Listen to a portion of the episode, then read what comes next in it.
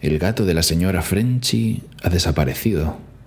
Los carteles están por todo el pueblo. ¿Han visto ustedes a Honey? Todos hemos visto esos pósters, pero nadie ha visto a Honey el gato. Nadie. Hasta el pasado jueves por la mañana, cuando la señora Colette Piscine tuvo que dar un volantazo para no atropellar al pequeño Honey mientras conducía a través del puente. Veréis, este puente, ahora un poco dañado, es algo así como un tesoro local. Incluso tiene su propio nombre especial, el Pont du Flac. Ahora Colette, que suena como culotte, panty en francés, y piscine, que significa piscina, pool. Panty pool. Flac, del Pont du Flac, además significa piscina en francés. Así que la señora Colette Piscine, la señora Pantypool, condujo a través del Pont du Flac o Pont de Pool, si lo preferís, para evitar atropellar al gato de la señora French que se había perdido aquí, en Pontypool. Pontypool, Pont de Pool, Pantypool, Pont du Flac. ¿Pero qué significa? Bien, Norman Mailer tenía una teoría que se solía usar para explicar las extrañas coincidencias que se dieron después del asesinato de JFK. Veréis, en la víspera de grandes eventos y justo después de ellos, pequeños detalles físicos sufren algo así como un espasmo por un momento, como si se desbloquearan, pero cuando vuelven a su lugar, cuando vuelven al foco, lo hacen coincidiendo de maneras muy extrañas. Nombres de calles, fechas de nacimiento, apellidos, toda clase de detalles superfluos empiezan a aparecer relacionados los unos con los otros. Es algo así como un efecto mariposa. Así que, ¿qué significa todo esto? Bien, significa que algo está a punto de ocurrir. Algo grande. Pero claro, entonces algo siempre está a punto de ocurrir.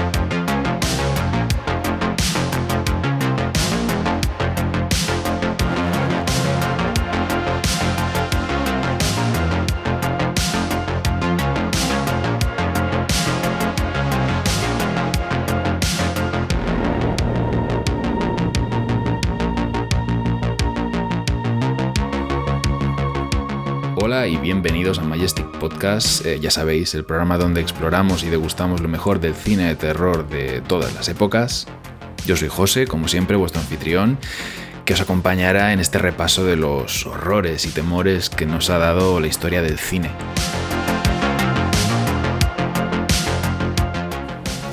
Y en esta primera temporada, eh, tanto si eres eh, nuevo en el programa como si nos has escuchado en, ocasiones anteriores, verás que estamos cubriendo esas películas que, que, un poquito se han podido quedar por debajo del radar, que no han sido películas mainstream que ha visto todo el mundo, pero que nos pueden ofrecer eh, cosas y que, y que son, al menos para mí, pues grandes descubrimientos.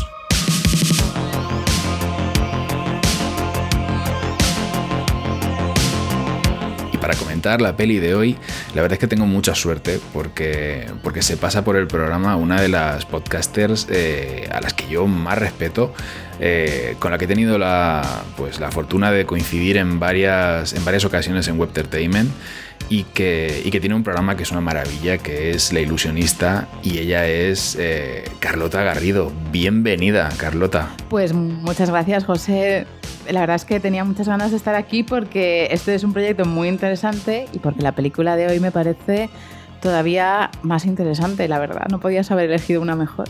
Yo hoy me he puesto elegante para recibirte porque vamos, esto es un, esto es un lujazo para mí tenerte en el, en el programa y, y, más con una, con una de estas películas que conforme acabar de verla tienes una necesidad casi casi compulsiva de comentarla con alguien, porque esta, esta película es de esas. Yo, yo, no sé qué opinas tú, pero, pero enseguida tienes ganas de comentárselo, de, como decía el gran Rafa Gambín, de darle la turra a la gente con esta peli. Completamente, pero yo no sé si a ti te habrá pasado, pero yo desde que me la mandaste la he recomendado a un montón de gente. Porque no me explicaba, por una parte, cómo a mí me podía haber pasado desapercibida esta peli, que es tan interesante, tan evocadora y que da tantas ganas de, comentar. Realmente para mí también es un lujo, ¿eh? que me invites y que podamos hablar de cine, que es una cosa que últimamente también tengo un poco abandonada porque mi podcast no va por ahí y que siempre me apetece un montón. Es, uno de los grandes eh, misterios de Pontypool y es cómo no llegó a nuestro país, cómo no tuvo distribución. Eh, vale que no estábamos en la vorágine esta de, The Walking Dead, de, de, las tropecientas películas de zombies en streaming, pero ya habíamos tenido 28 días después, habíamos tenido 28 semanas después. Si no me falla la memoria, ya habíamos tenido Rec en España y esta película no llegó nunca. Pues sí, el, a mí es que los, lo de los canales de distribución y la historia de algunas películas es como para escribir un libro aparte, ¿no?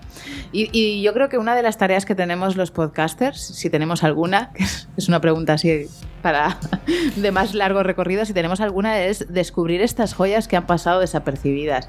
Y eso es precisamente lo que luego las convierte en, en lo que se llama obras de culto, ¿no? Que es un poco esas obras que, que por avatares de la vida pasan sin pena ni gloria por los cines y que luego el público recupera como obras a tener en cuenta. Y yo creo que esta puede convertirse en una obra de culto, sí. Yo llegué a esta, a esta película eh, gracias a las mil referencias que me encontré en diferentes eh, podcasts especializados de cine de terror, como me pasa con muchas otras. Pero claro, esta eh, fue diferente porque no. Claro, al no tener estreno en España, no haberla vendido ni siquiera en Blu-ray ni verla en streaming, eh, no tenía. O sea, tenía cero información sobre, sobre esta peli. Y, fue descubrirla y, darte cuenta de eso. Es decir, cuántas, cuántas historias de estas pequeñitas, porque ahora veremos que esta es una, una historia muy pequeñita, con muy poquita financiación, con muy poquita taquilla, eh, nos estamos perdiendo y me di cuenta de que se adaptaba perfectamente al, al formato del, del Majestic, de, de, esas pequeñas cositas que se nos pasan. Y, y, fue un placer, un placer encontrarse esta, esta premisa porque cómo funciona Pontypool. O sea, eh, si, si podemos, no sé si podemos hacer una sinopsis de esto, pero, pero si, si te animas, eh, ¿de qué va Pontypool? ¿Cómo funciona esta película? Pero con spoilers. Con spoiler, vamos a, vamos a decirlo ya desde el principio eh, al, a los oyentes. Esta película, aunque estemos diciendo que no llegó a España, que no tuvo estreno, no es, no es difícil de encontrar. ¿eh? O sea, de hecho, creo que a día de hoy la tenéis en, YouTube. Eh, con subtítulos y, vamos, no es difícil de acceder, eh, está en ese limbo de lo alegal, pero, pero la podéis ver y recomendamos evidentemente que la veáis antes de, de enfrentaros al, al, programa, porque a partir de ahora vamos a ir a tope con los, con los spoilers. Así que adelante Carlota. Pontypool yo creo que es una película sobre... Bueno, son muchas películas, pero yo creo que es una película sobre el poder de las palabras y, sus consecuencias. Y también es una película de terror y también es una película sobre espacios cerrados y como no uno de los espacios cerrados, yo creo que por antonomasia en el imaginario de todos, especialmente de los que hacemos podcast, pues es un locutorio de radio no sé por qué es, en América hay, toda, hay ese imaginario de, locutorios de radio y de sitios perdidos que nos imaginamos mucho más que en, España. No sé por qué.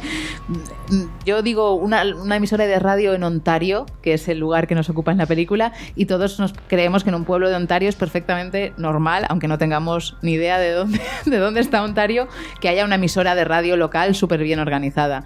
Lo cual eh, nos resultaría muy difícil de creer si pensáramos en un pueblo pues, de Jaén o de Baeza no sé, por poner así ejemplos de la España profunda, pero sí, en Estados Unidos, yo no sé si por las películas, las series, creo que tuvo mucho peso esa historia de, en los 90, de ese personaje que trabaja en la serie Ay, por favor. Doctor en Alaska. Dices. Doctor en Alaska. Sí, sí, sí, sí, y, y, y, que ha configurado esa idea de personaje solitario que habla a una audiencia en mitad de un lugar recóndito.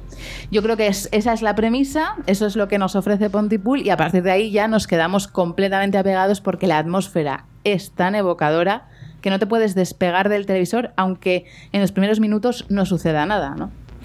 Y además que en unos primeros minutos eh, que no entiendes eh, estás muy descolocado porque tienes ese monólogo inicial del, personaje protagonista que al principio no tiene sentido ninguno, pero que luego veremos que está toda la película ahí. O sea, toda gran parte de la información de la, película está en ese, en ese monólogo eh, inicial.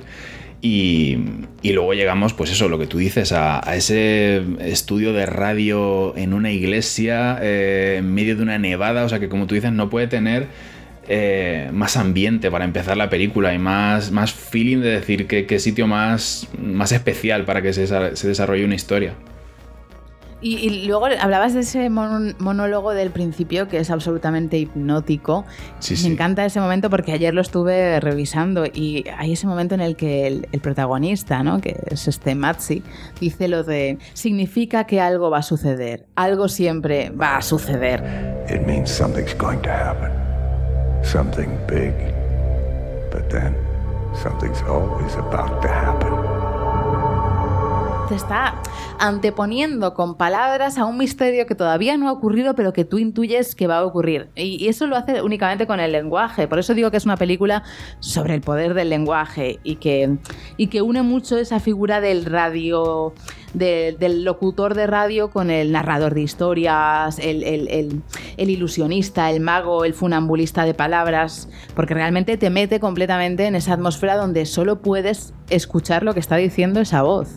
Porque es, muy especial el, diseño de sonido de esta película. Porque cuando. es muy especial porque cuando tú estás oyendo al resto de personajes, eh, los oyes con el sonido típico de una película. Con el sonido, pues. Eh, eh, con el sonido que te puedes esperar de, cualquier tipo de, peli. Pero cuando habla Matsi, cuando habla el, nuestro protagonista, lo oyes a través de los micros de la radio, con sus saturaciones, con su respiración, con y además, si, lo, si escuchas esta película con, cascos, eh, lo oyes en tu cabeza a, a O sea, no, no, es como a los otros personajes que los oyes enfrente de ti o alrededor de ti. Eh, a Matsi lo oyes dentro, porque el, diseño de sonido te, te, lleva a eso, escucharlo como si, como si estuviera dentro de tu cabeza.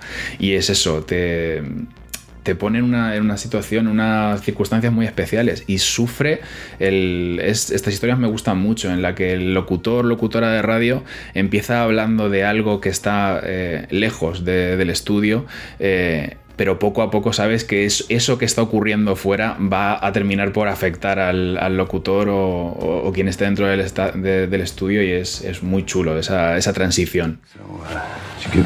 Don't let Wyatt really keep you Hey. Let's make radio. Uh, hello, Ann. Do me a favor. Look up all the information you can on, on 911 calls, uh, how many in a 24 hour period, how many hangups, that sort of thing, okay? And, uh, thanks. Let's make radio. And folks, all our seniors you can play your June game today. So swing those February blahs away and go green today at Green Balls Driving Range.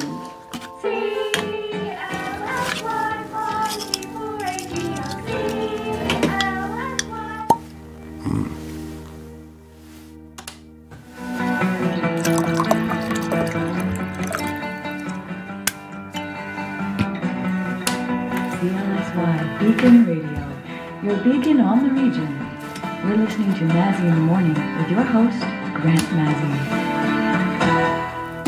Good morning, Pontypool. This is Radio 660, The Beacon. Down here in the dungeon, under the street they call Drum. I'll be banging the drum for you all morning. I'm Grant Mazzy, and as always, I'll be taking no prisoners.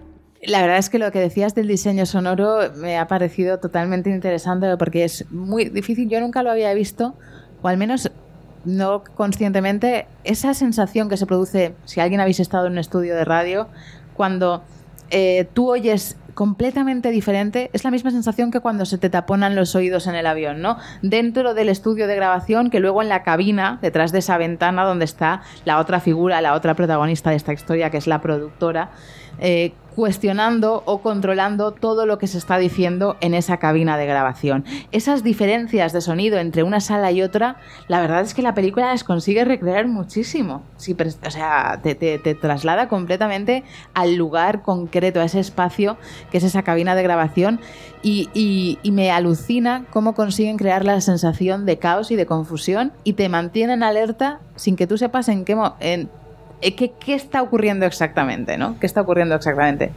en la historia?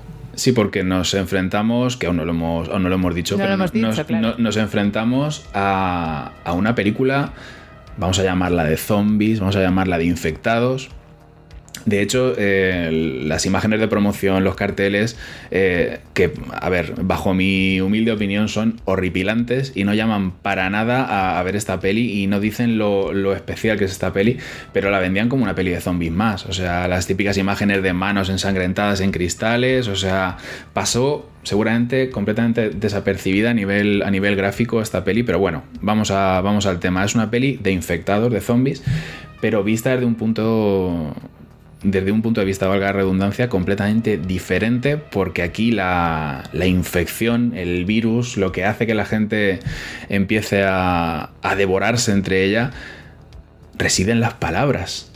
Reside en, las palabras y no sabemos en cuáles. O sea, es, es increíble. O sea, es muy, muy nuevo el concepto. Sí, bueno, es un concepto. Yo tengo que decir que, ahí es quizás la parte donde la película me pierde más. Tengo que confesarte, José, porque la primera parte donde me, consigue trasladar a una narrativa de caos, pero aún no sé exactamente si son infectados, si son zombies.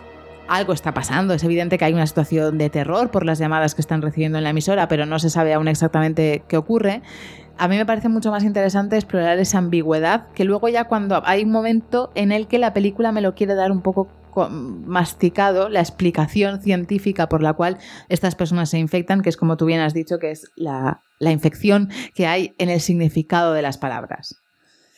Es una idea muy interesante y desde luego está muy al día de los tiempos, pero eh, me parece una explicación demasiado manida, demasiado obvia para la premisa que me había planteado al principio, que era como mucho más abierta, mucho más imaginativa, ¿no? Como más enigmática en sí misma.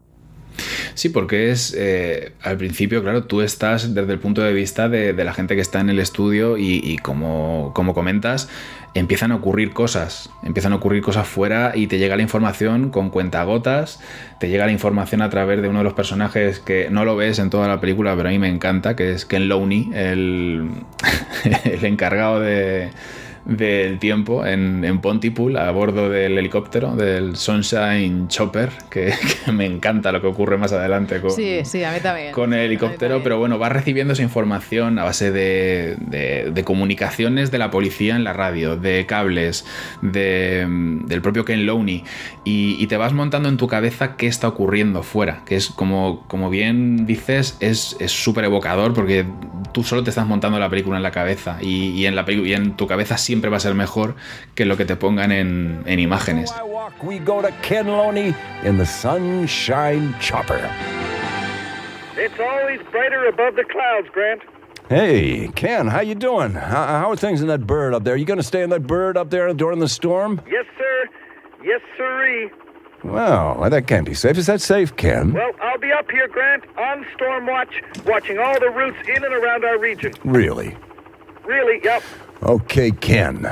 Boy, I wouldn't want to be a bird if this storm hits the way Don't it's supposed to. Girl, by the well, way. Folks, Grant, in and out of the region. And leave Ken alone. Go slow, folks. We do have a tractor. I think he's just concerned. Y es verdad que cuando llegas al punto de sobreexplicación que está personificado en el doctor Méndez, Es como que el, guionista o, los guionistas dijeron, vamos a poner aquí un artefacto de guion que es el doctor Méndez que nos lo va a explicar todo. Yo en las notas, en las notas del programa mm. del visionado digo, si esta peli lo hubiera hecho Nolan, este hombre sería Michael Caine y vendría aquí a explicarnos todo bien explicado el doctor Méndez. Exacto, sí, sí, sí, es muy buena, es muy buena esa analogía, sí, sería ese tipo de personajes que luego que te sacan, que para el gran público sirven, pero que le restan mucha calidad a la, a la película. Claro, es, ese punto en el, que, en el que la película puede que te. No que te pierda, pero, pero sí es verdad que se vuelve algo más em, común que hasta ese punto. Que, que, hasta ese punto es una película súper. Yo la encontré súper refrescante, súper diferente, porque te contaba las cosas de, de una manera muy, muy guay. Y, no sé, quería hablar, eh, quería hablar del protagonista, porque es, de esos actores que, yo había visto muy poquito. Yo realmente creo que a, que a este actor, a Stephen, Stephen McHattie, lo había visto en, Watchmen en un papel muy chiquitito y, luego me lo encuentro aquí que es, es carisma puro este tío. Es increíble que no lo hayamos visto más, la verdad. Es una pregunta que no paraba de hacerme yo no sé si es el personaje, pero eres, es carisma puro, efectivamente. Seduce con la voz, la voz tiene un papel fundamental, o sea, casi tridimensional, táctil, casi tiene textura dentro de la imagen. De hecho, en los títulos de crédito antes de que aparezca la imagen aparece la voz a través de las ondas y, casi es, casi tiene textura, ya te va envolviendo a través de la voz. Lo cierto es que es un tipo de personaje que yo luego pensaba, ¿por qué otro actor podría haber sido, interpretado? Y solo se me ocurría un poco el actor que hace del Doctor House, que ahora no me sale el nombre, pero e, es un tipo de personaje que podría haber interpretado este actor. es ese tipo de personajes bordes, cínicos, pero que intuyes que hay una coraza detrás que justifica toda esa hostilidad y que tienen un discurso corrosivo, eh, una oratoria brutal. Y claro, esto también abre un debate en la, en la, película. Pero bueno, mantiene todo el rato la narración en un momento en el que, en el que no se sabe lo que está pasando. Y, además yo creo que hay una, una decisión muy inteligente que toma eh, el director de la película, que es incluir los diálogos de la productora. Porque si solo fuera eh, todo el monólogo de, nuestro maravilloso Mr. Machi, por muy Machi que sea, eh, nos faltaría una información que es ese diálogo, es esa tensión que hay a la hora de acordar, consensuar, decidir un texto, decidir una información entre él y la, y la productora. Y que te dice mucho del, personaje, o sea, te, te, dice que este tío ha tenido tiempos mejores, ha trabajado en sitios muy grandes y que, y que ahora está trabajando en un, pueblo, en un pueblecín eh, chiquitito y, y, esta, esta mujer, nuestra coprotagonista, eh, lo que hace constantemente es intentar sujetarle porque, porque el tío está completamente desatado, quiere, quiere hacer su show enorme que hacía en de donde viniera porque tampoco lo sabemos, no sabemos de dónde Pero viene. Yo no sé si a, a ti te pasó, yo no sé si a ti te pasó ayer, es que estuve revisionando totalmente esa parte y no sé si tú estabas más con él o con ella al principio. Yo estaba con él. La primera vez que la vi. Yo, yo estaba con él.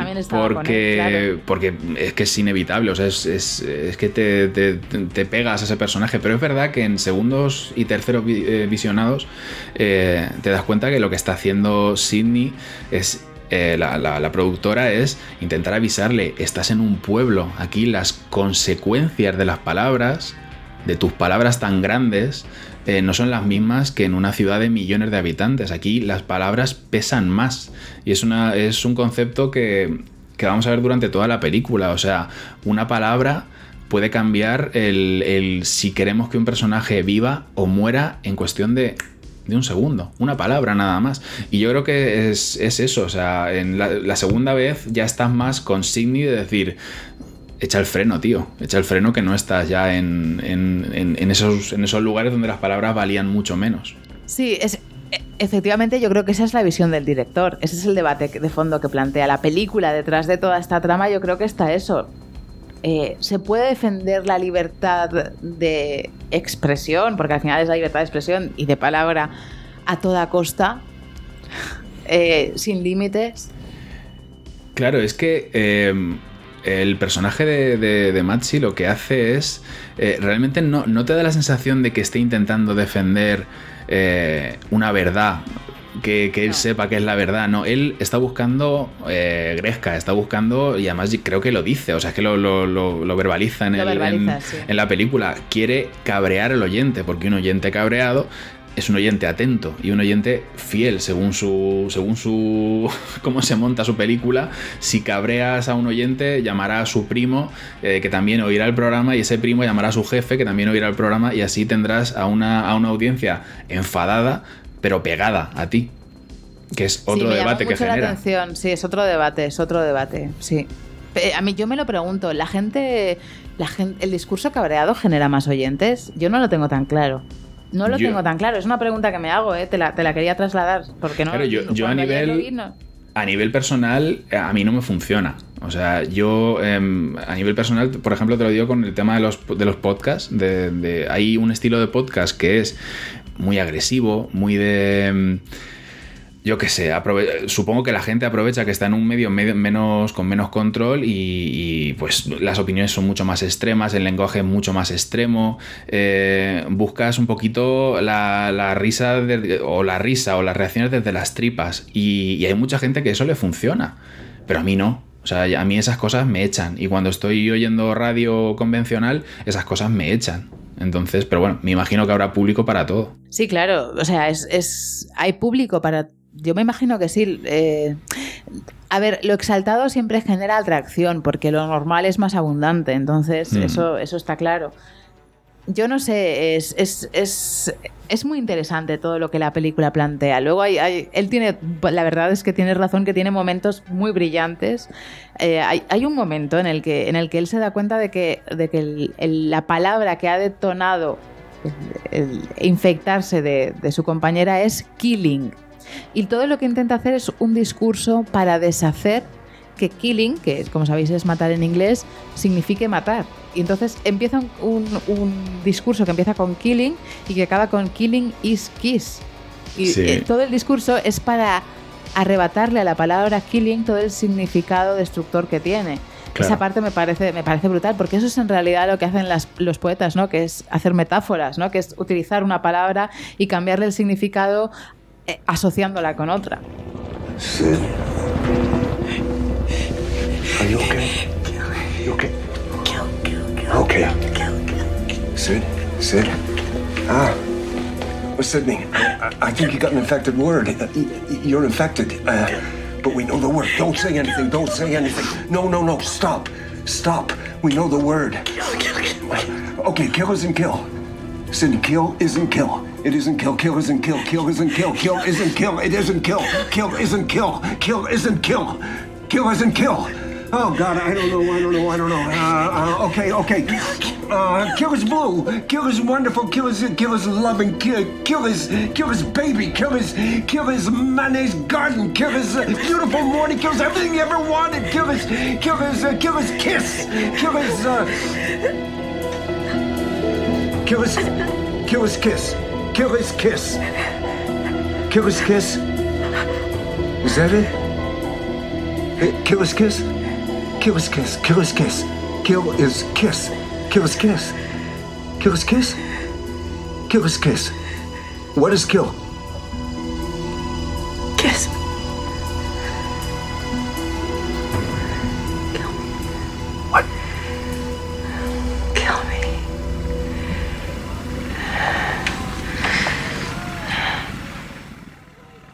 Claro, es lo que hace Matze.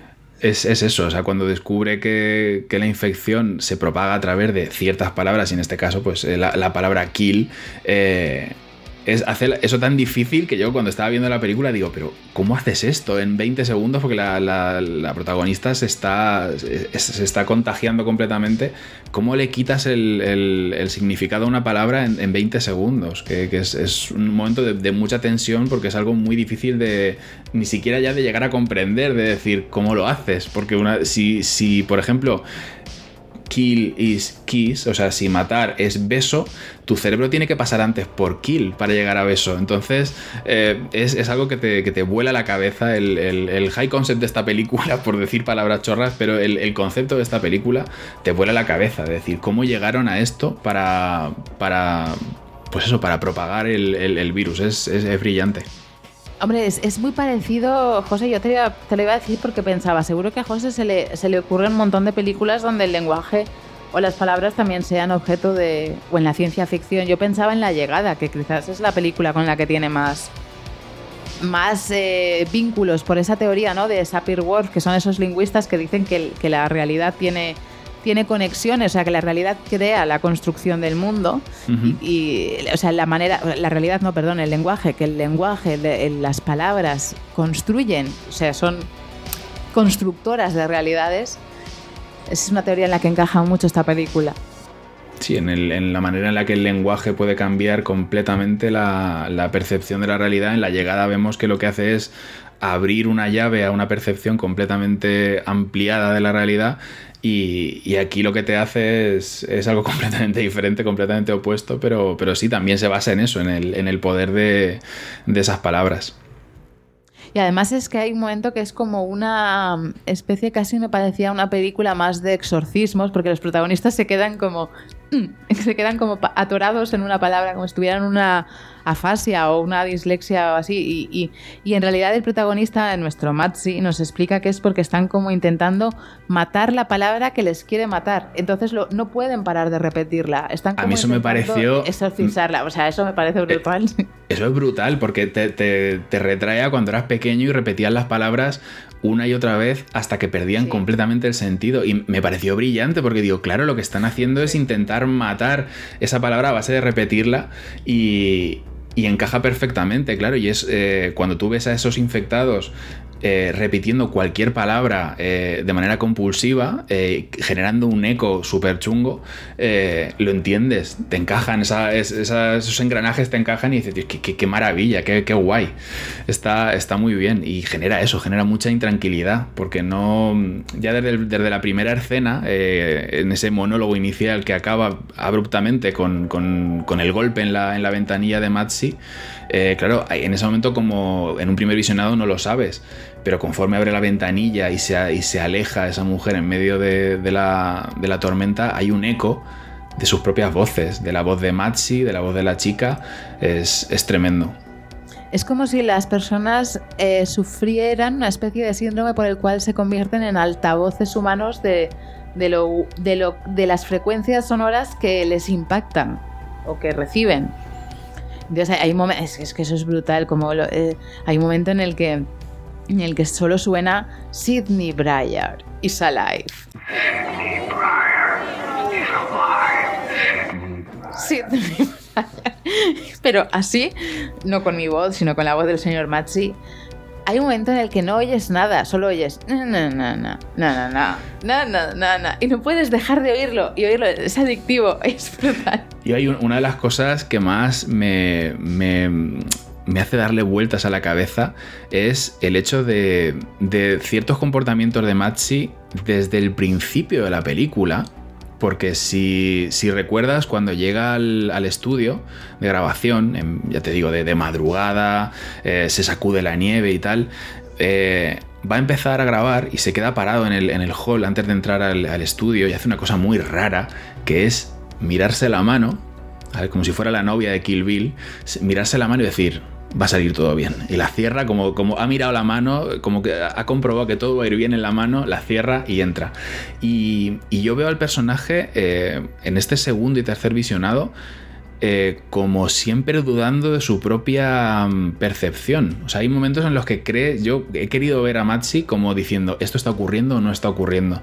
Incluso he oído teorías de que esta película puede que, sea todo desde el punto de vista de Matsi y que se, le esté yendo completamente la, cabeza y que sea una cuestión de su percepción. Es hilar fino, desde luego. Es, es, hilar muy fino. No creo que sea la intención del director, aunque a mí me parecería un relato muchísimo más interesante que el que el final nos ofrece el director como solución porque implicaría un grado, bueno, pero igual sería torcer mucho el, rizo, rizar mucho el rizo de la trama. Sí que me lo planteo en algún momento, a mí me parece muy interesante esa parte en la que hay otro personaje en la emisora de radio, aparte de nuestro y nuestra productora, que es esa ayudante de técnica de sonido que se llama Lorian. Lorian. Lorelan, sí. Lorelan. Sí. Y, y que ya desde el principio yo ayer, justamente en el segundo visionado, me fijaba en que yo desde el principio esa chica no está bien. No es desde que se producen los fenómenos, ¿no? Sino que ya viene con una cara un poco extraña, nos cuentan todo su pasaje, eh, todos sus traumas que ha traído desde la guerra de Afganistán yo pensaba a veces que la narración hubiera sido más interesante si los personajes que, van a tener y van a sufrir los ataques, como esta pobre Lorilan, que, que luego va, la vamos a ver en, pleno ataquito, eh, fueran personajes que tuvieran un pasado ambiguo, de manera que no, no estuviera claro si lo que les provoca el ataque fuera externo o interno. Eso es lo que me parece más interesante.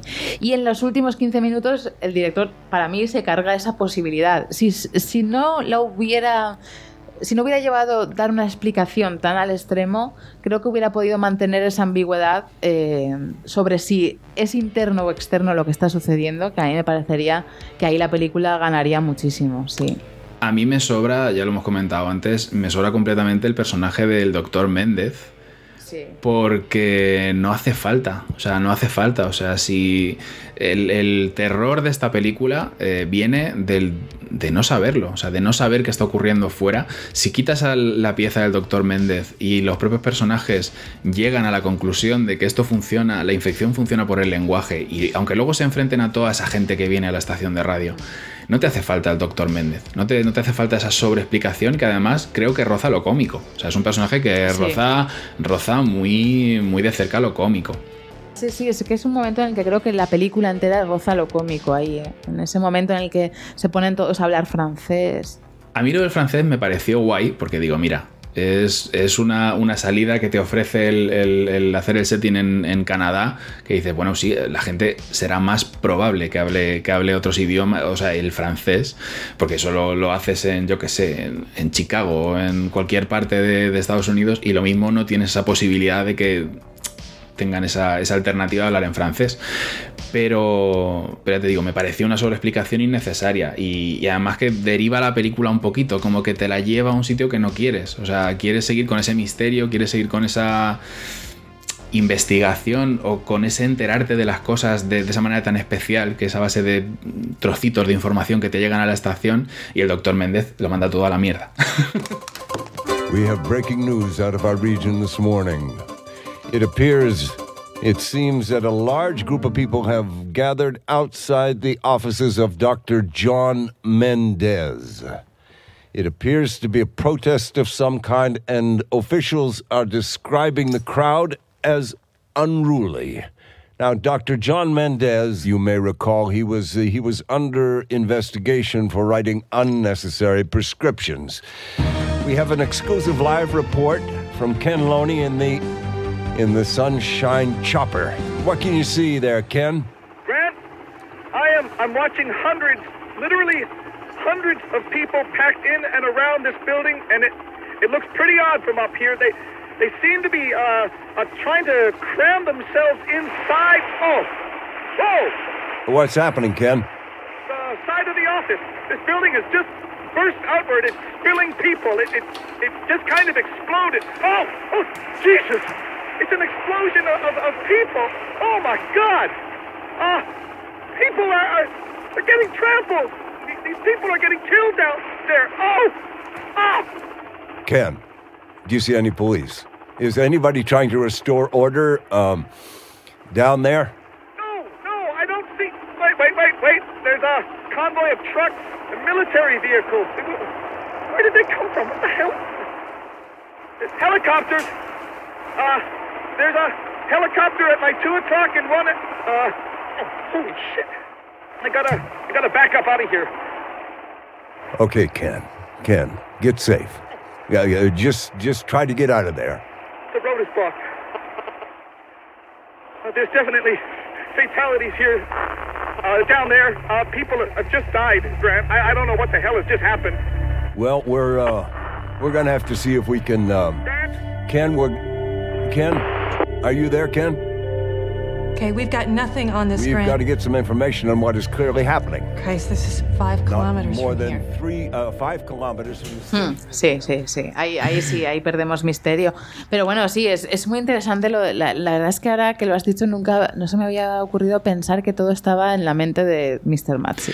Pero eso me. Esto es muy buena eh, idea. La gente creo que se agarra a ese clavo ardiendo por una escena que tienes eh, ya tirando al final, en el último tercio de la peli, en el que el Machi empieza a oír voces, empieza a oír susurros, empieza, empieza a mirar a todos lados y, y es cuando tiene la necesidad de salir fuera para comprobar qué está ocurriendo que lo que él cree que está ocurriendo está ocurriendo. Entonces ahí es como que el director te deja un- un- una puerta entreabierta para decir, ¿por qué duda este hombre de, la realidad?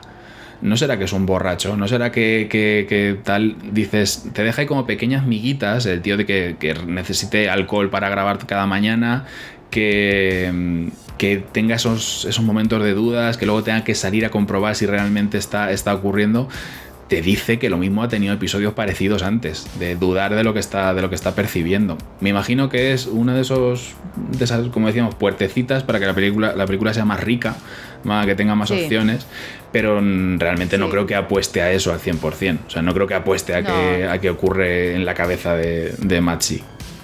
Sí, no, es, es, es, es, es verdad, te deja varias de esas puertecitas, porque ahora estaba pensando, bueno, en eso, en lo de Lorian y Afganistán, lo de Matsi, también es verdad que es muy interesante. Yo creo que la película funciona porque enseguida nos encariñamos con los personajes y sabemos de su relación antes de que empiecen a suceder cosas. Y una de las cosas que sabemos de Matsi es que bebe como un cosaco, eso también es verdad el tío se jinca ahí unos, unos para, para ponerse a grabar, que, que- es tremendo. Con lo cual, eso de que duda de la realidad entraría mucho dentro de la construcción de este personaje, sí.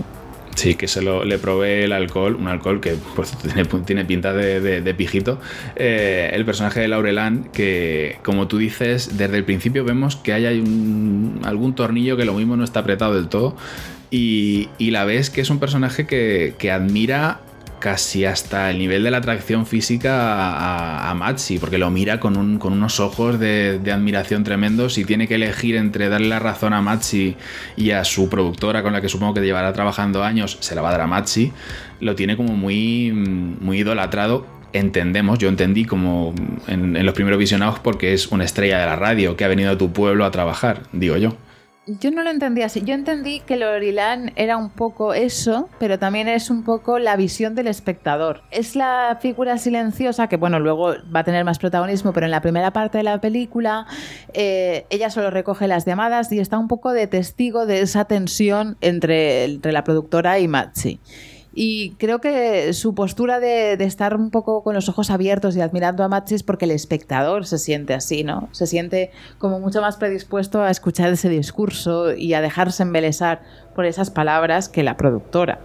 Además, Laurelán nos da el de los poquitos pasajes realmente de terror eh, estándar que tiene esta película que son cuando la, cuando la infección con Laurelán, fíjate porque cuadra muy bien con lo que tú dices, o sea, somos nosotros y también es el ejemplo de cómo funciona la infección desde 0 hasta 100, porque vemos cómo se empieza a infectar, cómo la, cómo la infección poco a poco le va afectando a, cómo entiende las palabras, a cómo, cómo piensa y ya vemos todas las fases hasta que ya es, es, es horripilante lo que le ocurre al, al personaje y nos da eso, nos da los pasajes de puro terror de esta peli junto con eh, otro, otra escena que tenemos que comentar, los Lawrence de Arabia, eso tenemos que verlo, pero, pero sí. sí nos da eso, esas dos notas de terror, eh, el, el, personaje de Laurelán con, con, esa escena delante del, del cristal de la, de la, pecera, que, es, que está muy guay. Sí, sí, esa escena, esa escena es tremenda porque además coincide con un momento en el que la productora, que nunca voy a saberme el nombre. Tú acuérdate, eh, de, acuérdate de Scream y Sydney. Sidney. ¿Se llama Sydney? Se llama, creo que se llama Sydney, sí. Es eh, Sydney Breyer, esa. Vale.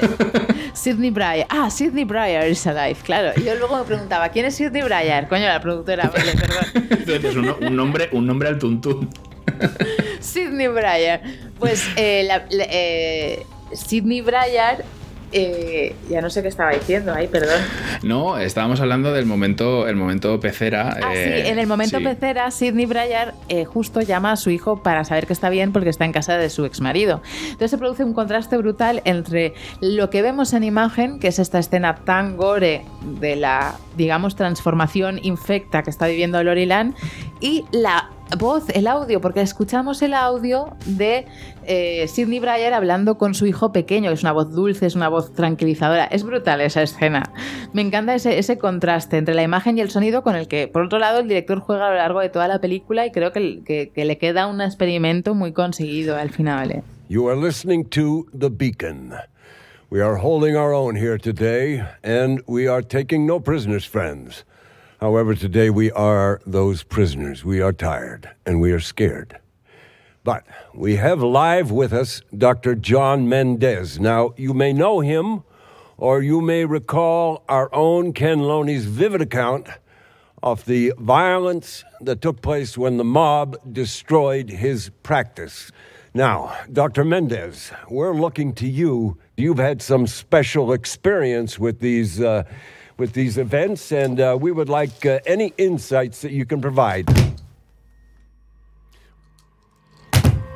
Laurel Ann, don't do that! Stop! Oh, she's rooting for voices. this will grow vicious.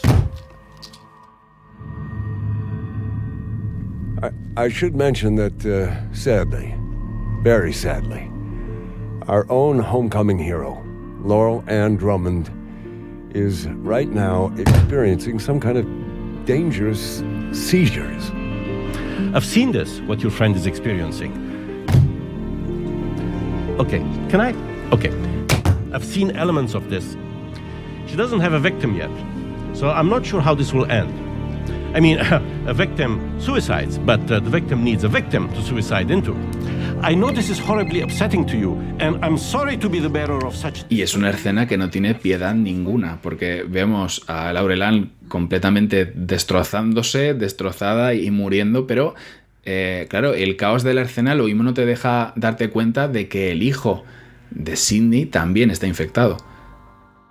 Porque, claro, o sea, es, es, es, una cosa que no te das cuenta, pero cuando termina la conversación, el, te das cuenta de que si escuchas bien, el hijo de Sidney también, el ex marido también, o sea, en esa casa también están cayendo. O sea, no tiene piedad ninguna. En esa escena te dice, se va yendo toda la mierda.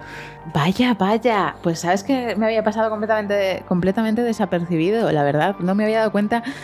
No me había dado cuenta, me dejas loca. Por, por, las respuestas que le da el niño, que se queda ahí como atrancado también. Claro, ¿no? hay un momento de la conversación en el que ya ni le. O sea, ella le, le está intentando hablar y, y, ya ni contesta ni, ni, nada, ya tiene que colgar porque se da cuenta de que ya no hay, ya no hay nada que hacer. O sea, le pasa igual que con que a Matsi con, con Ken Lowney, que, que, llega un momento en el que tiene que colgar porque ya ha visto que, que, la infección ha avanzado tanto que no hay manera de razonar, ni de hablar, ni de contestar, ni de esperar contestación. O sea que, que sí, es una escena que no tiene ningún tipo de piedad. Vaya, no, no, no, no me, la volveré a ver porque es, es, es interesante y sobre todo pensando que fue hecha mucho antes de la pandemia. Mucho antes, bueno, desde el año 2000... 2009. 2008-2009, sí y que nada tiene que ver ni hacía presuponer lo que iba a ocurrir y sin embargo creo que eh, ejemplifica alguno de los estados en los que nos hemos encontrado el último año, evidentemente, sí. Sí, yo me he sentido muy reconocida. Yo también, porque eh, ataca a una de las cosas, eh, a mí todo esto de la pandemia me, me, me pareció muy, muy impactante porque atacaba a una de las cosas que das por hecho como ser humano, o sea tú sales a la calle y respiras aire fresco. Es una cosa que, que das por hecho. ¿Cómo, o sea, ¿Cómo no vas a dar por hecho eso? Y en esta película ataca algo que das por hecho, que es hablar. O sea, ¿cómo, voy a dejar de, comunicarme o cómo, va a estar el problema en, hablar? Pues ese paralelismo lo vi y tienes, toda la razón. O sea, yo no sé si es que estamos ya obsesionados con la pandemia y todo lo enlazamos con la pandemia, pero, sí que quise ver eso en, esa, en la película, claro. Sí, no, eso de, de, de, esos miedos, ¿no? De los universos pequeños, del no saber qué pasa afuera, de, del, del, terror, sí que, sí que son, creo que escenas que sí que todos hemos vivido últimamente. Pero bueno, evidentemente eh, en, en, actos cotidianos, ¿no? Y eso es lo que tú dices, lo miedo a lo cotidiano, el hablar, el respirar, las cosas que necesitamos hacer todos los días y que, y que se vuelven peligrosas. Uh -huh. eso, ese, ese, terror, yo creo que la película lo escenifica y además en, en un escenario donde, donde es, es, absolutamente imposible no pensar en hablar y no pensar en palabras como es un estudio de radio. Claro, o sea, es, es, increíble porque cómo no vas a hablar y de hecho hay un, hay un momento en el, que, en el que se lo preguntan los personajes, ¿qué hacemos? ¿Dejamos de hablar? O sea, se acaba todo esto y dice, no, no, tenemos que, tienen que hacer algo como para, para, ayudarle, pero claro, si hablas, estás literalmente matando gente. Me encanta ese, ese momento de, que, bueno, el, doctor Méndez, eh, el infausto doctor Méndez lo dice, dice, vamos a dejar de hablar. Pero no, claro, ellos tienen que buscar la manera de, ayudar desde, desde, ese, desde ese punto. Sí, a ver, esta parte es interesante, pero realmente no sé si es. No sé si estoy muy de acuerdo. Le veo un punto moral. ¿Tú crees que las palabras pueden matar? Que los discursos.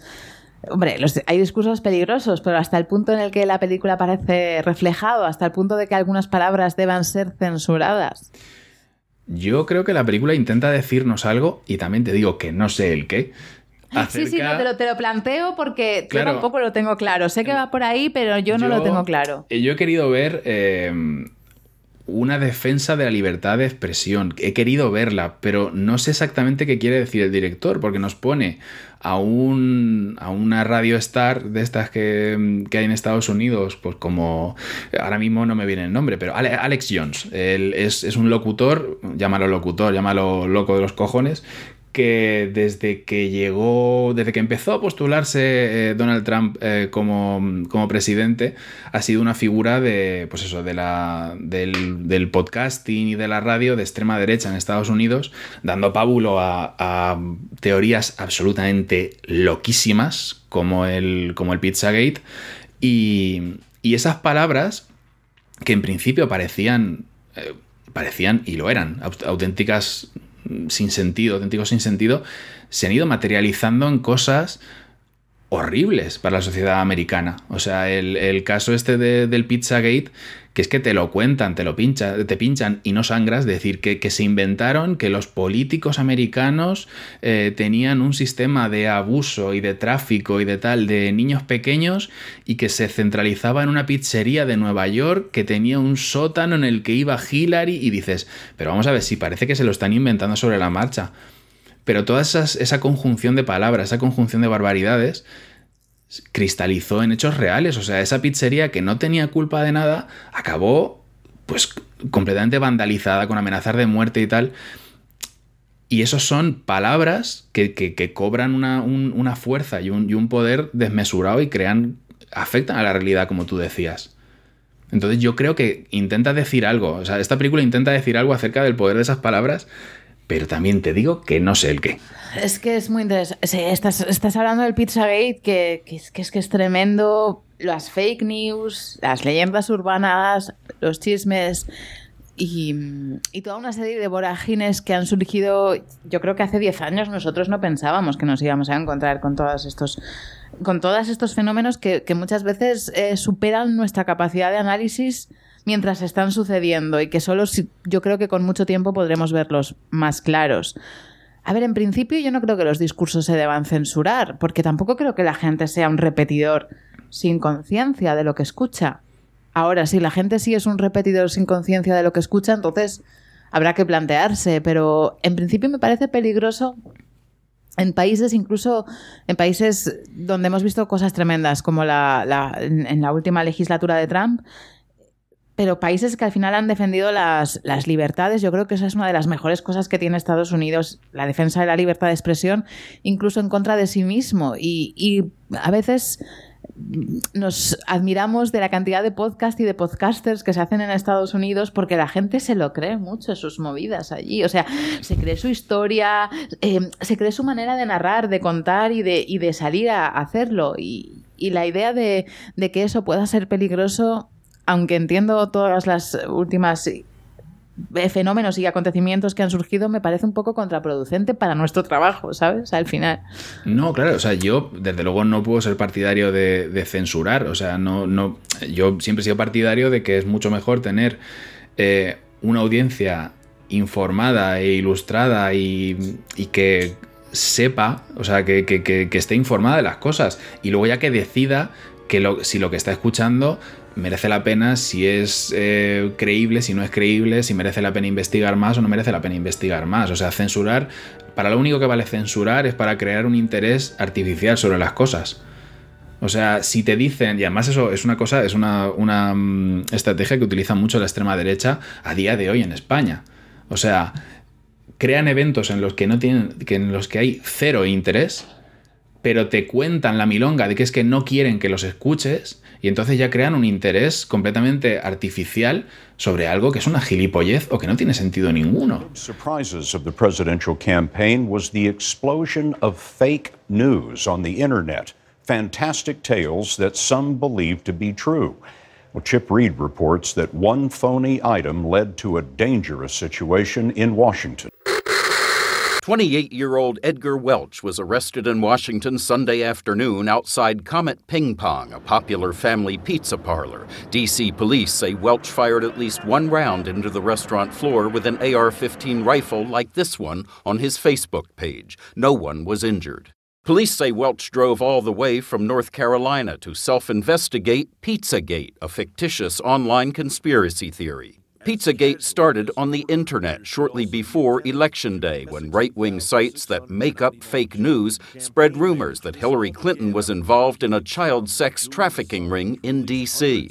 Court documents say Welch read online that the Comet restaurant was harboring child sex slaves and he was armed to help rescue them. He surrendered peacefully when he found no evidence that underage children were being harbored in the restaurant. Pizzagate has been pushed by Michael G. Flynn, son of retired Lieutenant General Michael T. Flynn, chosen by President elect Trump to be his national security advisor. The two were seen together at Trump Tower last month. After Welch's arrest Sunday, the younger Flynn tweeted, Until Pizzagate proven to be false, it'll remain a story. General Flynn himself has also spread stories claiming to link Mrs. Clinton to criminal activity. Six days before the election, Flynn tweeted, You decide. NYPD blows whistle on new. A ver, es, es, es una teoría muy loca, pero yo tampoco te la he dicho. Eh, que Pontypool sea la palabra infectada. Por no, es- Pontypool es la palabra infectada. Y de hecho, el... hay una cosa que, que no hemos, que no hemos llegado a comentar y es que Laurelán ahí creo que llega un momento en el que se da cuenta de que ese monólogo de, de por la mañana de pregrabado de, de Machi puede ser el principio. Puede ser el principio porque contiene, si te das cuenta, contiene de todo. Contiene términos, términos cariñosos, contiene la explicación definitiva de una palabra, que es eh, explicarte todas las raíces de, Pontypool, y puede ser perfectamente ese principio, ese, esa zona cero de, de la infección. Es verdad. ¿Y por qué dices que Lori- no lo había pensado? O sea, yo sí que había pensado que Pontypool podía ser la palabra, pero no había pensado que podía que era el monólogo del principio porque tenía todas esas cosas. Claro, es muy bueno. Es, es un mono- que Lori- Eh, sí, es, es que creo que hay un momento, no te sé decir exactamente porque no, lo, vi, lo vi en el segundo o en el tercer visionado. eh, hay un momento en el que le dicen, pon algo pregrabado. Y, y como que vuelve a pinchar el, monólogo de, por la mañana y creo que hace una referencia que no ha de- no, sé, no sé cómo lo dice, pero me dio la sensación esa como que, como que se, se- dejaba intuir que ese monólogo que se pone, claro, imagínate, estaba sonando en el altavoz desde las 6 de la mañana en el pueblo. Y perfectamente lo podía haber oído la, la mujer del principio, la gente del pueblo que iba a hacer sus cosas. Entonces, no me queda claro, es una, es una cosa que tendría que volver a mirar, pero perfectamente, porque contiene todos los, los- los ingredientes de la infección, el, el monólogo, el monólogo inicial. Ostras, pues es buenísimo. Pues justificaría mucho el propio. Eso justificaría la existencia del propio monólogo. Que es una cosa que si no, claro. Es, es extraña, ¿no? Pontuflac, el gato, no sé qué. Pero claro, así tendría una coherencia. La verdad es que sí.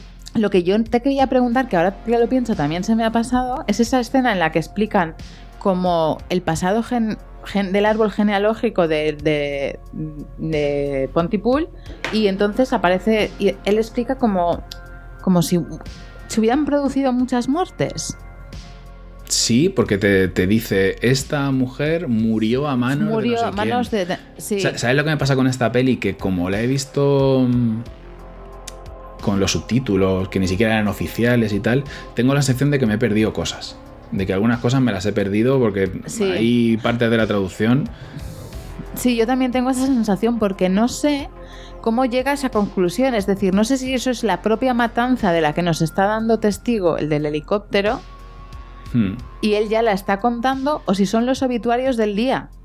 No, no, a mí me da la sensación de que está contando eso, o sea, de que con- aunque sean imágenes en blanco y negro que parecen de archivo, está contando lo que está ocurriendo en esas horas, en plan, mató horriblemente esta vecina a este vecino, esta madre a su hijo, este tal. Lo que pasa es que lo hace de una manera tan rara y tan disociando las cosas, porque vas, estás viendo imágenes de archivo en blanco y negro, parecen de un documental. Pero te está Sí, hablando sí. de lo que está ocurriendo en el centro del pueblo con, con- con todos los, los sucesos. Entonces, eh, no se termina de entender bien. Pues ver- ver- leeré la novela porque, a ver, esa parte que te digo, o sea, esa parte donde habla un poco del, de, lo que hay fuera pero no vemos y tal, eh, es un poco como si fuera ocurrieran cosas malas que pudieran ser interpretadas o bien como una noticia del día o bien como un apocalipsis zombie. Hmm, ¿Sabes? Total. Esa- me pareció muy interesante porque al final el tío estaba dando noticias terribles con una naturalidad tremenda, como si lo que estuviera pasando fuera fuera mucho más amenazador y en cambio eso que estaba contando era absolutamente escalofriante. Y eso podía ser una de las razones causales por las que en Pontypool se da este fenómeno de la infección de las palabras, porque no solo hay una infección de las palabras, sino una infección de, mal y de violencia generalizada, que yo creo que eso también el director lo ha querido meter ahí, no sé si estará en la novela. Hay, hay, un, hay algo, hay una, una idea ahí de fondo que, que como que la cristaliza Sidney y es eh, cuando le intenta frenar a la hora de utilizar cier- ciertas palabras eh, en relación a, a gente del pueblo, pasa con Ken Looney, cuando ella misma le llama pederasta y luego se rebaja enseguida y dice, bueno, no es que fuera un pederasta, es que no dejábamos a los niños a su alrededor, o cuando Matsi se refiere a los policías como borrachos, y le dice, y le, y le dice Sidney, son gente que está enferma, que está intentando controlarse para no perder su trabajo. Te dice, o te deja claro, sí. te deja claro que Sidney sabe que en ese pueblo pueden pasar cosas muy chungas con muy poquito. Porque si no, no tendrías tanto cuidado con, con las palabras. O sea, como, como. mm, Intenta como no incendiar o como no calentar al pueblo enseguida. Entonces, te- lo mismo te está diciendo que tiene un pasado chungo el pueblo. Sí, y, y el propio Matsi, porque antes hemos dicho, hay una escena tremenda al principio. Yo creo que la película se nota que está rodada en pleno ambiente, ahí sí, ¿eh? Eh, post 11S, cuando van un grupo árabe a tocar, a, cada- a dar un concierto a la emisora local. Eh, ¿Cómo se llama? Lawrence and the, Los, and the los, Arabians. los La- Lawrence y los, Ara- y los. Madre mía, es que cada vez que me acuerdo, es verdad. O sea, qué maravilla. Es que no- nunca lo entendí porque digo, pero, pero están cantando una canción del, de Lawrence de Arabia, pero ¿por qué uno va de, de- de Bin Laden? es que no entienden nada. Y lo peor es que Bin Laden, el actor es Tony Burgess, es, es el, el escritor de la, de la novela. ¿Vale? O sea, Sí, sí, sí, o sea, pues es, ese, el, propio, el propio escritor de la novela está ahí disfrazado de, de Bin Laden.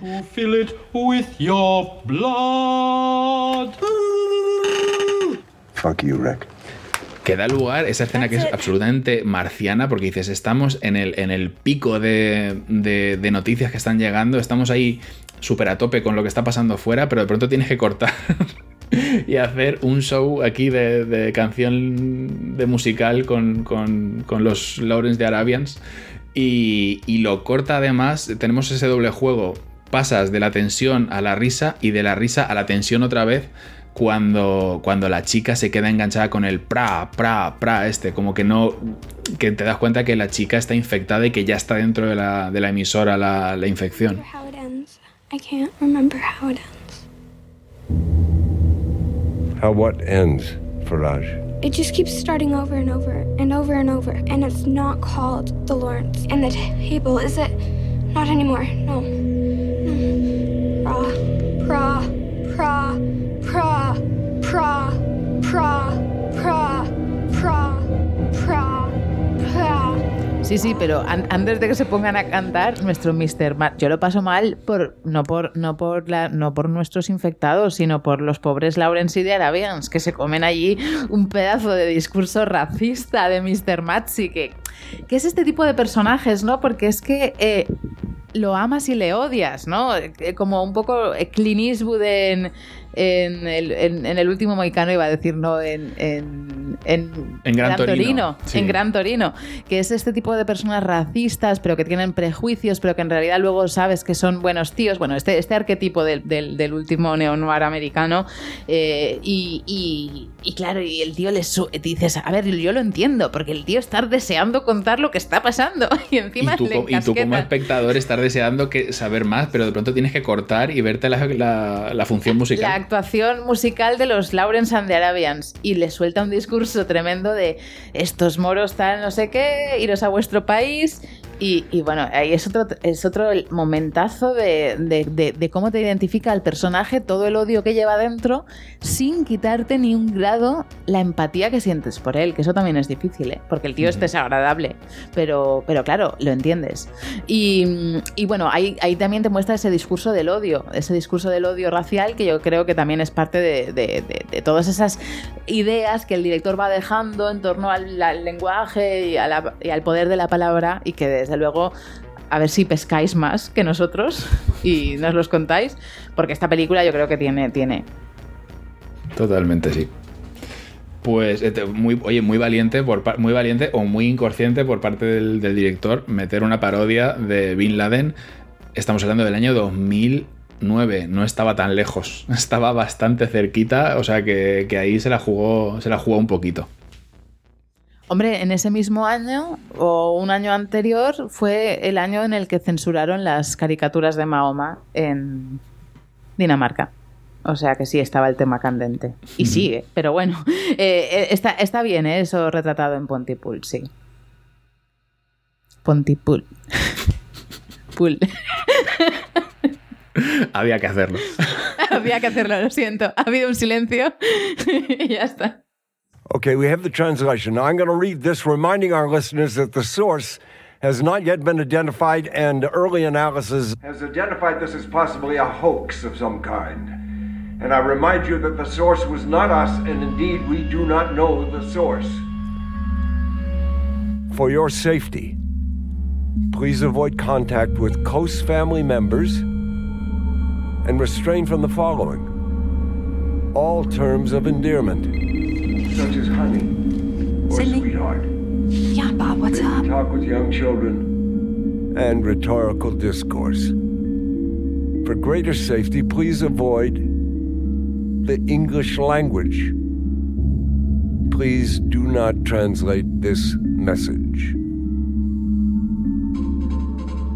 Bueno, ¿y cómo acaba toda esta historia? Porque para mí, eh, junto con el tema del doctor Méndez, el final es de estas cosas que más me chirría dentro de la historia, por desgracia, claro. Pues sí, es, ahí estoy totalmente de acuerdo contigo, José. El final, no el final final, pero el, los, el final, digamos, la sorpresa de los créditos. O no sé si te refieres Uy, tú al eso, final. eso es esa, esa sorpresa de los créditos, la vamos a dejar para dentro de un momento, porque a día de hoy todavía no la entiendo.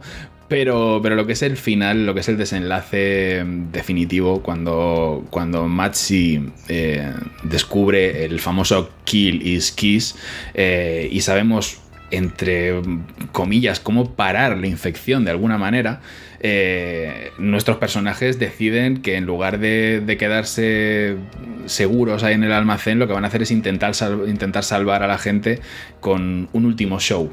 Sí, con un último show en el que van a colocar el altavoz fuera y lo que van a hacer es reproducir un mensaje. Pues se supone que, que- que- que- que va a dar el señor Machi desde la, desde la cabina de locución para intentar que, que se desinfecten las palabras. Más o menos era esto, ¿no? Sí, sí, o sea, intenta hacer lo mismo que ha hecho con el Killis Kiss, pero a nivel, a nivel local, con todo, con todo su, con toda su audiencia, que es hacer que las palabras, pero claro, ¿qué palabras? Tiene que hacerlo un poco pegando tiros al aire, de decir palabras que, que cree que pueden estar infectadas, cambiándoles el significado. Que esa es otra de, de las cosas de la, de la peli. Las palabras infectadas son lo, lo que llaman eh, términos de como de cariño, o sea, son apelativos de cariñosos. O sea, gran parte de las películas de las palabras infectadas son cariño, querido, eh, amor, todas estas cosas que también tiene, tiene WhatsApp con el monólogo inicial, con Honey the Cat. Y volviendo a eso, o sea, intenta salvar a la gente sustituyendo el significado de las palabras un poquito random, como se le va ocurriendo. Y, llega el ejército, o lo que creemos que es el ejército, y directamente tira una bomba y se acaba la peli. Sí, básicamente es eso lo que ocurre, sí. Sí, a mí yo pensaba que la peli podría haber investigado más en la parte de por qué unas palabras son infecciosas y otras no, o por qué unas palabras están infectadas y otras no. ¿Cómo se infectan las palabras? Porque si al principio no están infectadas, ¿cómo se llega a ese proceso de infección?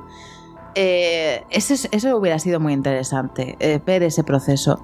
Y porque a unos individuos les afectan y a otros no. Al final a Matsi no le afecta en ningún momento. Es una pregunta que siempre me deja la película, porque a él no le afecta O la sí, infección. o sí. Y nunca lo llegamos a saber. Es que no lo sabemos, sí, porque tiene- tienes ese momento cuando están a punto de bombardearles, o que parece que los van a bombardear, que el- ese, ese helicóptero que se oye de fondo, esta vez sí real, no como el de Ken Lowney, eh, dice que ese hombre está infectado, que, que huya, que si Cindy Bryer está viva, que huya porque el hombre que está hablando está infectado, que dices, ¿cómo lo sabe? O sea, ¿qué, qué- qué saben ellos que no sabemos nosotros? Sí, sí, esa es otra pregunta. Esa es una pregunta que dejan, pero eh, a mí me llama la atención porque hay un momento, bueno, en el que realmente no, es, es muy interesante cómo... hay- está claro que cuando uno toma un tema tan arriesgado y con tan pocos medios como lo ha hecho el director, va a dejar cabos sueltos y no va a dejar a todo el mundo satisfecho. Y Yo Y creo en, que el, y en el fondo y en el fondo a veces eso está bien o sea no hace falta explicarlo Eso, sí. todo eso no, no, no, no, no es necesario Yo, yo creo que lo suyo es premiar a una persona que se ha arriesgado a hacer algo diferente, porque eh, me fastidia decirte que, porque tienes un podcast de terror, ¿no? El Majestic es un podcast de terror, y, y yo creo que esta es una peli de terror, bueno, cogida con pelos. Esta es una peli de, de- esta es una peli de filosofía, que es una peli socioeconómica sí eh, a la que le han colocado una premisa de terror. definitivamente a mí una de las cosas que más me, me gustan del género de terror es que cabe todo cabe todo y, y puedes hablar de ciertas cosas desde un punto de vista que generalmente no, no te permiten otros géneros entonces que esta película tiene es- está enmarcada dentro del terror, pero realmente no tiene muchos momentos de, terror puro. De decir, lo hablábamos antes, el momento de Laurelan de- delante de la, de la pecera, eh, súper hecha polvo y, dándose cabezazos y tal. Pero realmente no hay un terror muy, muy intenso. O sea, es más eh, el terror psicológico y, la, y el, el darle vueltas a la cabeza a nivel filosófico, como tú dices. Sí, e- eso es muy interesante, ¿no? De si realmente un, un proceso de histeria colectiva individual se puede trasladar a toda la población en el momento actual, en el- porque se están multiplicando los canales de comunicación. Si a la hora de multiplicar los canales de comunicación también estamos multiplicando su potencial peligro, pero esto también hay que verlo, ¿no? Porque hay también otro debate de la libertad de expresión. Entonces, bueno, si una vez decides que un, que un discurso está infectado, ¿qué, qué, qué pasa? ¿Quién decide que un discurso está infectado? ¿Cómo los solucionamos? ¿no? ¿A quién acallamos para que no se infecte la sociedad? Y hace una, hace una cosa esta peli eh, que yo no sé si lo, si lo quiero ver como un truco de guion o simplemente una omisión que pasa un poquito desapercibida y es que omite completamente Internet. O sea, esta película no te dice que esté ambientada en los 80 ni en los 90 ni nada. O sea, realmente no, realmente te fija en una época actual porque eh, Laurelan ha vuelto de Afganistán.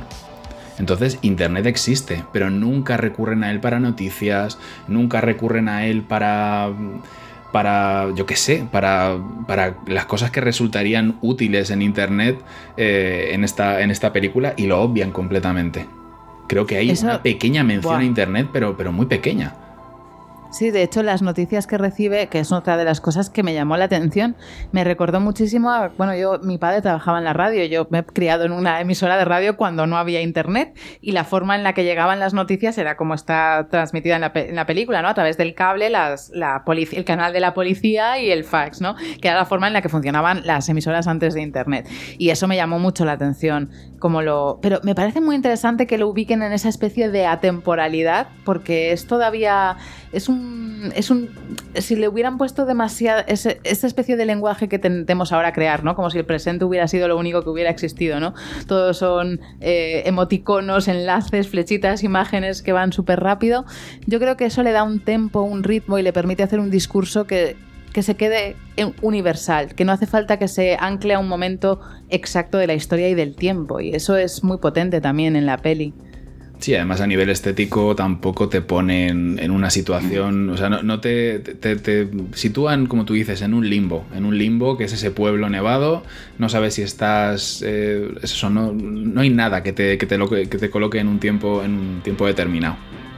Sí, eso, eso que decíamos, también el, propio espacio, que es tan inverosímil como que una emisora de radio la monten en una iglesia eh, de un pueblo, ya te coloca tan fuera del mundo que no necesitas ninguna coordenada. Simplemente te sientas a que te cuenten un cuento y a que te cuenten una historia, que es la primera historia, lo primero que hace el, señor Machi con la historia de Honey the Cat y ya nos quedamos pegados. Y a partir de ahí ya todo lo demás, ¿no? Pero creo que toca así muchos puntos. Esta película que, aunque el final evidentemente no puede responder a todas las expectativas que ha creado y es pues un final que deja muchas puertas abiertas, la película hay que verla. Y la película va a hacerte traspasar por muchísimas atmósferas, sensaciones que desde luego a cualquiera le van a, provocar cosas, pero a cualquiera que haga podcast muchísimas más. Vamos, que es una película de obligado cumplimiento.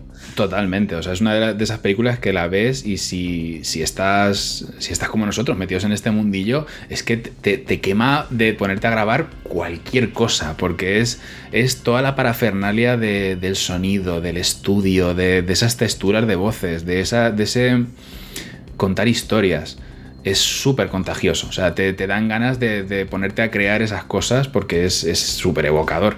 Y, como decíamos al principio, eh, os, recomendamos mucho, mucho esta peli, no solo a la gente del podcast, a, todo el mundo, porque os va a generar eh, muchas conversaciones. El hecho de poder luego comentarlo con la gente, porque está abierto a tantas interpretaciones.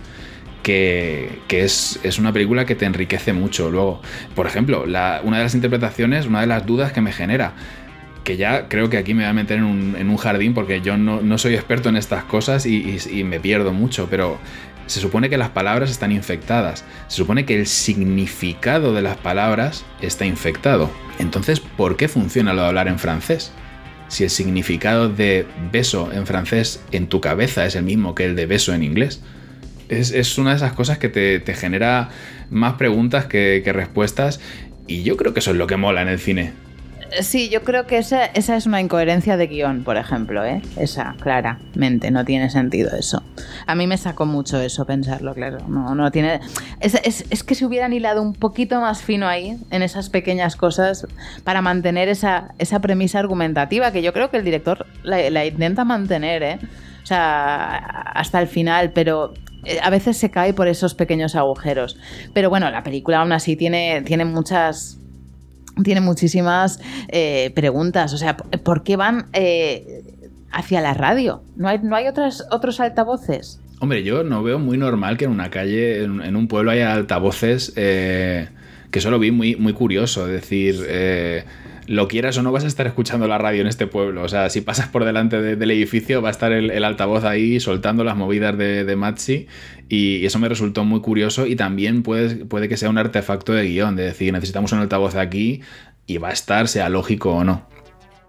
Luego em, me acaba de venir a la cabeza cuando decías que, pues, que ciertas cosas se quedan un poquito en el aire. Desde aquí recomendamos quien quiera investigar más acerca de, esta historia, eh, tenéis la novela original de, Tony, Tony Burgess, Burgess, madre mía, el, el apellido, Tony Burgess, que se llama Pontypool Changes Everything, eh, Pontypool lo cambia todo, y, es otro ejemplo que creo que tampoco ha salido en España. O sea, yo no sé qué tiene, qué, tiene esta historia de Pontypool con España, pero no he podido encontrar la novela en, castellano.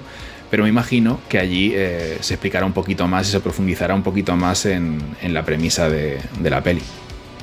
Oye, que a lo mejor somos los primeros que estamos hablando de Pontypool en un podcast en España. Pues yo no, lo sé, no lo sé. Eh, supongo que no, porque si a mí me ha volado la cabeza esta historia, eh, no me creo que haya sido el primero, sobre todo cuando esta película lleva zumbando eh, desde 2009 a base de recomendaciones.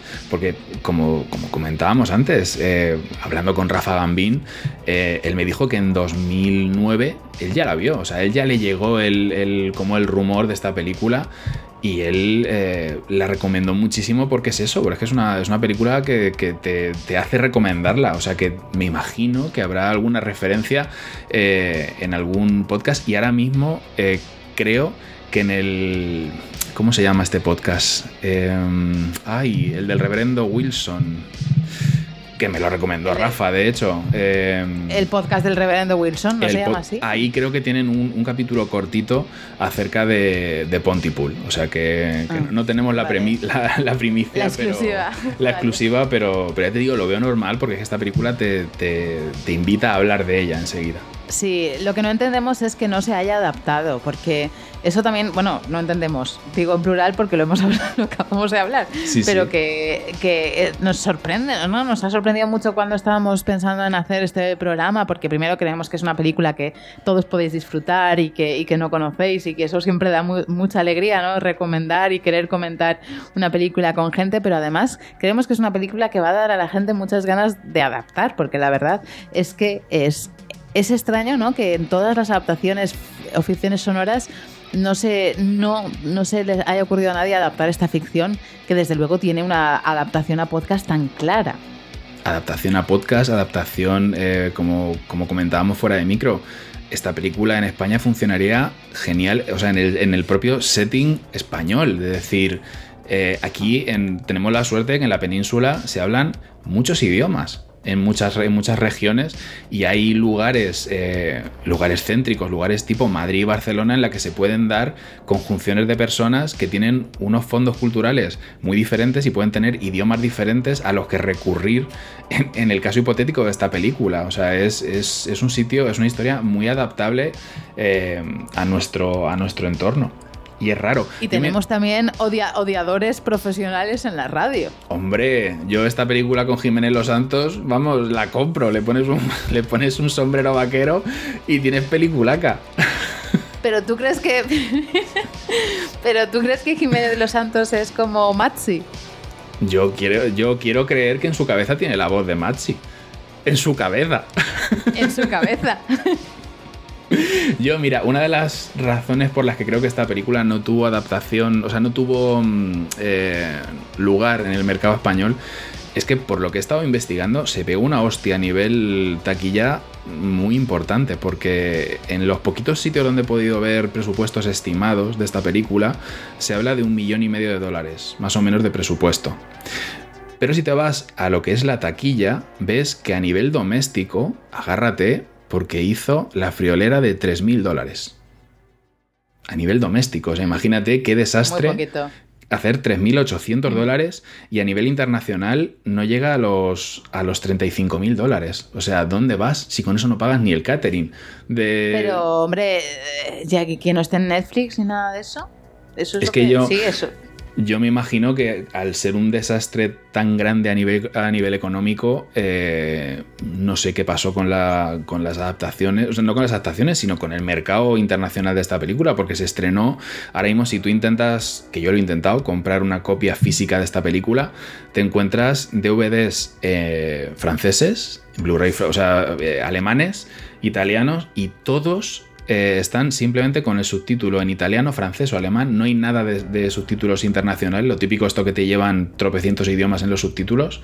Que va, te lleva la pista en inglés los subtítulos en italiano para la versión italiana, en alemán para la alemana y ya está. O sea, es, realmente complicado comprarte esta película en, formato físico con subtítulos en español porque creo que no existe. Y como tú dices, en streaming tampoco está. O sea, en streaming, desde luego en los streaming eh, que están en España, eh, tampoco la puedes encontrar. Eh, bueno, en, no, no, o sea, en los streamings, en las, en las plataformas de vídeo bajo demanda no está, no está. Y no, yo no entiendo por qué, porque creo que es una película que sí que que sí que pegaría. Y ya, digo que además es que también para las productoras de podcasting es que es un caramelo, vaya, de adaptarlo. no, lo digamos muy fuerte. Vamos no, a, no, esto... vamos a, hacer así flojito. Eh, buena adaptación. No lo hagáis antes que nosotros. sí, que nadie. pero, pero, pero sí, y además eh, creo que también es, sería muy interesante ver cómo sería ese proceso de adaptación, cómo podríamos, cómo se imaginan ¿no? los oyentes del Majestic que sería un Pontypool a la española, ¿no? ¿Dónde tendría lugar? ¿En qué? ¿Quién podría hacer de Mr. Matzi? Yo, yo quiero pensar que las palabras infectadas serían esas palabras que a mí ya me, me duelen en el cerebro como descambiar o concreta, que, fueran esas palabras las infectadas. por favor. Sí, por favor. Sí, por pero, favor, no sé. pero sí, o sea, realmente una de las primeras cosas que te pasan cuando ves esta peli es que te la quieres imaginar en, en, en tu propio entorno, en tu propia cultura y en tu propio país de, de decir cómo sería esto. O sea, cómo. Me, me encantaría que los oyentes nos comentaran eso en, en las vías de contacto. ¿Cómo se imaginan, una vez vean esta peli, cómo se imaginan esa adaptación de, de Pontypool a la española, como tú comentabas?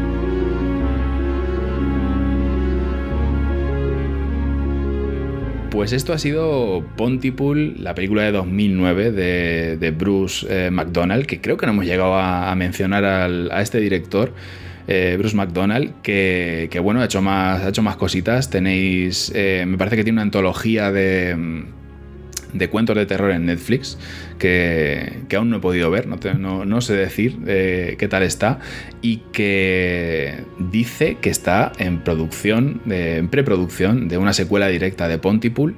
Que, que habrá que ver. Yo no sé si, si continúa el, el- tono, el tono de la película original o si se va a ese rollo raro que tiene la secuencia post créditos que a día, de- a día de hoy todavía no la entiendo. Yo no sé si tú la entiendes, Carlota, ese, ese- esa secuencia post créditos que no, no le veo sentido ninguno. Es que no, no, es como una cosa cómic eh, tarantiniana. Sí, eh, sí. No, no, no se entiende. Yo no la Sí. entiendo. O sea, es como un, un- un aparte dentro de la película, no sé. Es como que Con se, otra le- se- les ha, se les ha colado ahí un, un descarte de, de Sin City y dices, pues, Sí. pues muy bien, menos mal que lo dejaste después de los créditos. Y, nada, sobre todo darte, darte las gracias porque para mí realmente es un lujazo tenerte en el, en el programa y, y recomendarle a los oyentes que, que te sigan en, en La Ilusionista, que es un pedazo de programa que eso sí que es un ejemplo de cómo generar atmósferas, cómo, cómo hacer una cosa que yo admiro muchísimo, que es eh, contar historias. Algo tan sencillo como contar historias y transportarte a, sitios, a, ambientes, a sensaciones. Y, yo creo que lo que haces y cómo lo haces es, eh, es muchas veces mágico. A mí me encanta. Jolín, José, muchas gracias. Para mí sí que es un placer estar aquí en, Ma- en Majestic, que es un proyecto que me parece genial porque además de que lo estás haciendo genial y de que, y de que me encanta estar con los compañeros de Web Entertainment, pues eh, abre paso a un género que yo creo que hay que reivindicar, profundizar y en el que siempre hay que tener una mirada más allá puesta, que es el género de terror. Y creo que en, tus programas y con la y con la gente que estás trayendo pues estáis aportando esa mirada. Esa mirada de, de no ver el género de terror únicamente como, como esa serie de películas un poco kits que te recomienda Netflix sino como una serie de, de, títulos y obras que te pueden ayudar a entender también la realidad y a mirarla de otra forma Totalmente. Pues ahora lo que nos, lo que nos queda es eh, decirle a los oyentes que, que le den una oportunidad, como hemos dicho, a, a este Pontypool y que nuestras vías de contacto habituales pues, pues nos comenten qué tal, qué tal les, ha, les ha parecido. Sabéis que tenéis tanto el- los comentarios en en iVoox como, como esa cuenta de Twitter que es eh, majesticpod, majestic con J y POD al final donde, donde esperamos vuestros comentarios, vuestras impresiones y que nos, nos comentéis qué, os ha parecido esta, esta Pontypool. Y nada, emplazaros a un siguiente programa eh, que llegará cuando pueda llegar. Y, y nada, agradeceros que estéis ahí y, y un abrazo. Hasta luego. hasta luego José Just listen to me. I said, listen to me. I think everyone's dead.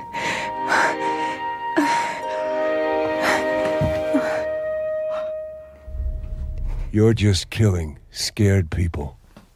It's what you always do. You're killing scared people.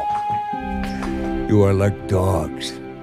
You smell fear and you pounce. Well, what the fuck happened today, folks? Someone took a buzzsaw to your middle and they pulled out a wheeling devil and they spilled it right across your anthill. But you know what, friends? We were never making sense.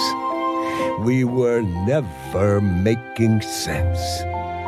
And today, today when Armageddon leached out into your good, good mornings, you know what? It's just another day.